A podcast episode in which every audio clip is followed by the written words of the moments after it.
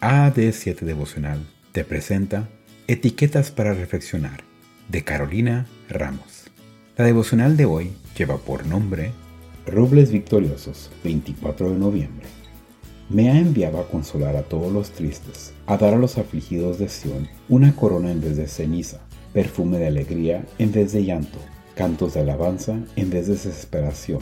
Los llamarán robles victoriosos, plantados por el Señor para mostrar su gloria. Isaías 61, 2 y 3.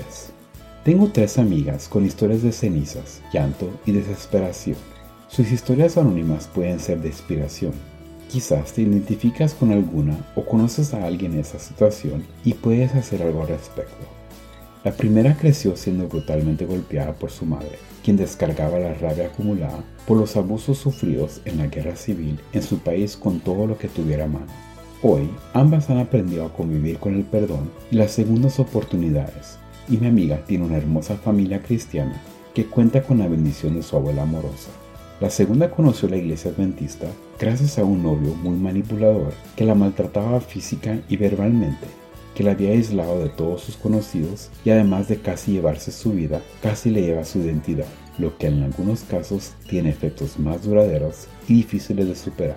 Gracias a Dios a quien finalmente conoció, a pesar de la imagen tergiversada que había recibido de él en su relación, salió de esa situación y hoy tiene una amplia red de amigos y conocidos sobre los que tiene una influencia muy positiva. Retomó contacto con su familia y creó un matrimonio que redunda en bendición tiene la intención de ayudar a otras mujeres que pasaron por su situación, tanto dentro como fuera de la iglesia, y que su historia sea más conocida para que este tema que tanto nos preocupa pueda recibir más atención. Además de la habilidad por los proyectos ya existentes, cree que aún sigue siendo un tema tabú y que hay muchísimo por hacer. La tercera fue diagnosticada con trastorno bipolar y aunque a veces le cuesta pensar que eso no es una etiqueta ni algo que la define como persona, ha aprendido a sobrellevar sus emociones y reacciones y ha salido adelante en todos los ámbitos de su vida. Se propone crear un grupo de apoyo para otras personas con el mismo diagnóstico. Todas en países diferentes reconocen que han sido plantadas por Dios para mostrar su gloria y han vivido su transformación.